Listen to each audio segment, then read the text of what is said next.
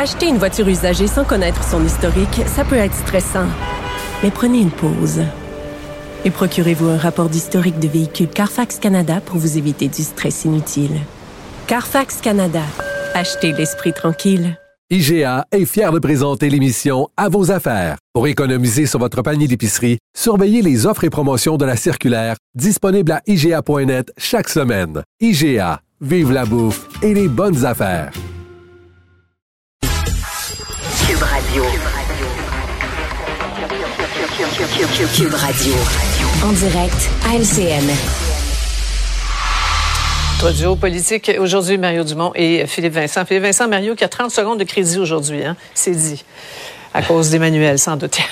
Alors, on commence avec euh, M. Legault, qu'on a revu aujourd'hui, hein, François Legault-Bazané, qui s'est présenté devant les, collègues de la colline euh, aujourd'hui. Le départ de Sophie Brochu, bien sûr, qui était sur toutes les lèvres. Et, comme elle, hier, il a laissé entendre que le courant passait entre eux, qu'il n'y a pas eu d'influence politique. Alors, le super euh, ministre Fitzgibbon a réagi en fin de journée. On vient juste d'avoir la clip. On l'écoute ensemble. Est-ce que vous étiez en conflit avec Mme Brochu? Non, il n'y a pas de conflit. Je pense que ce n'est pas un conflit personnel. Euh, la décision de Mme Brochu, c'est cette décision. Je suis ministre en titre depuis euh, fin octobre. Donc, on a eu, quoi, sept semaines d'interaction, euh, elle et moi. On a eu plusieurs rencontres. C'était très cordial, très bien. Alors, moi, je pense pas qu'il y ait un enjeu de personnel. Voilà. Alors, euh, Mario, on a un peu l'impression qu'il y a des choses qu'on ne saura jamais. Hein? Oui, mais, mais en même temps, il y a une chose qu'on sait, là, c'est que Mme Brochu est partie. Et euh, je veux dire, ouais. euh, quand, quand, on est 100% d'accord et qu'on veut accomplir, il y a un travail qui est là devant, puis elle dit elle-même c'est la plus belle job au monde, ben on reste. C'est ça. On reste puis on fait le travail. Ouais. Et, Donc, quand on quitte, et, on quitte. Et l'architecte qui a fait que qui a construit la maison, elle l'a déjà fait. Elle était 22 ans avant bon. à Énergie, Gaz Métro. C'est ça. Donc là, euh, monsieur, ouais. monsieur Legault, quand même, était aujourd'hui assez candide, assez transparent, en disant, non, il n'y a rien de personnel, puis tout ça, mais en disant, on va avoir un prochain président, puis on veut qu'il soit en mode développement. Ce sont les mots que monsieur Legault a employés. Euh, on lui veut voir la production d'Hydro-Québec, la production d'électricité au Québec augmenter de 50% donc un demi-Hydro-Québec de plus pour électrifier les transports, les transports en commun, électrifier les, les industries aussi, on l'oublie, les industries qui sont polluantes. On dit qu'il va falloir électrifier leur processus, plus vendre de l'électricité au Massachusetts, à l'État de New York. Donc, il est en ce mode-là. Et euh, avec de l'éolien, avec des nouveaux barrages, avec de l'efficacité énergétique, mais il est en mode, il faut, faut, faut générer euh, du, du, comment on dit, du courant neuf. Et euh, il est déjà rendu là, là, Le prochain président va devoir être en mode mm. développement. C'est ça. Euh, cela dit, euh, Philippe Vincent, le, le chef de, de, Québec solidaire a gazouillé avec un brin de sarcasme mmh. cet après-midi. Offre d'emploi, PDG d'Hydro-Québec, compétences recherchées, respect de l'autorité ministérielle, expérience de chasse au faisant un atout. Euh, est-ce qu'on peut, mmh. est-ce que le gouvernement va vraiment installer Philippe Vincent à la tête d'Hydro, béni oui oui, là, c'est, on peut imaginer ça?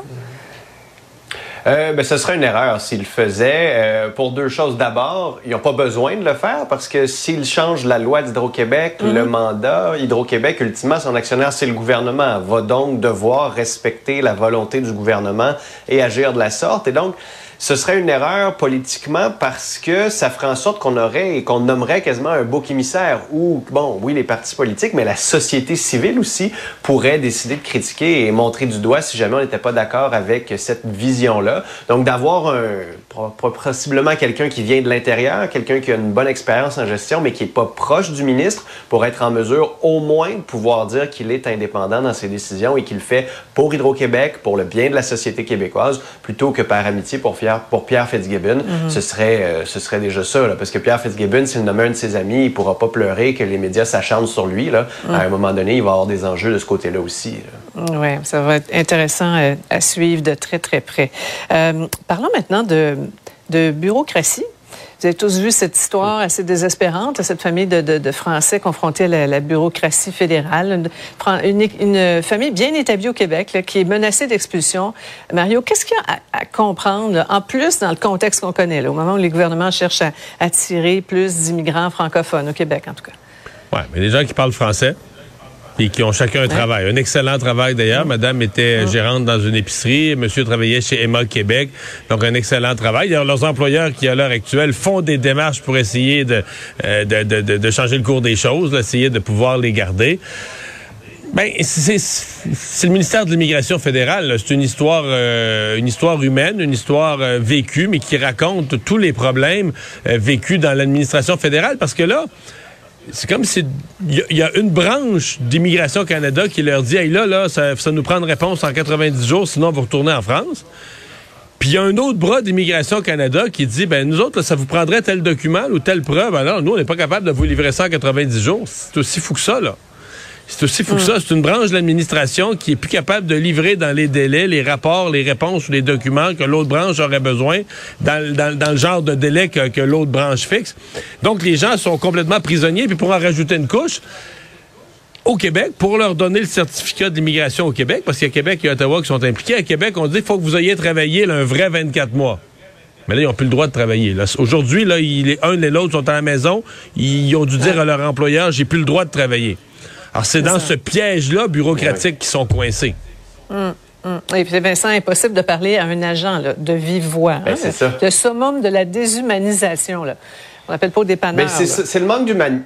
Oui, mais c'est le manque d'humanité aussi. Après ça, qu'il y ait une décision administrative qui a été prise en respectant les règles, mais qu'on ne puisse pas parler à personne et qu'il y a un- il pourrait y avoir juste un pépin, ça peut juste être une erreur. Mais des fois, en parlant à quelqu'un, on, se ré- on réalise l'erreur ou le formulaire a mal été rempli, la coche n'a pas été cochée. On est capable de, de corriger rapidement les choses. Là, il y a Là, faut personne retrouver répond au l'agent M en plus. Là. En D'Edmonton. plus. Non, mais avec un nom comme ça, c'est.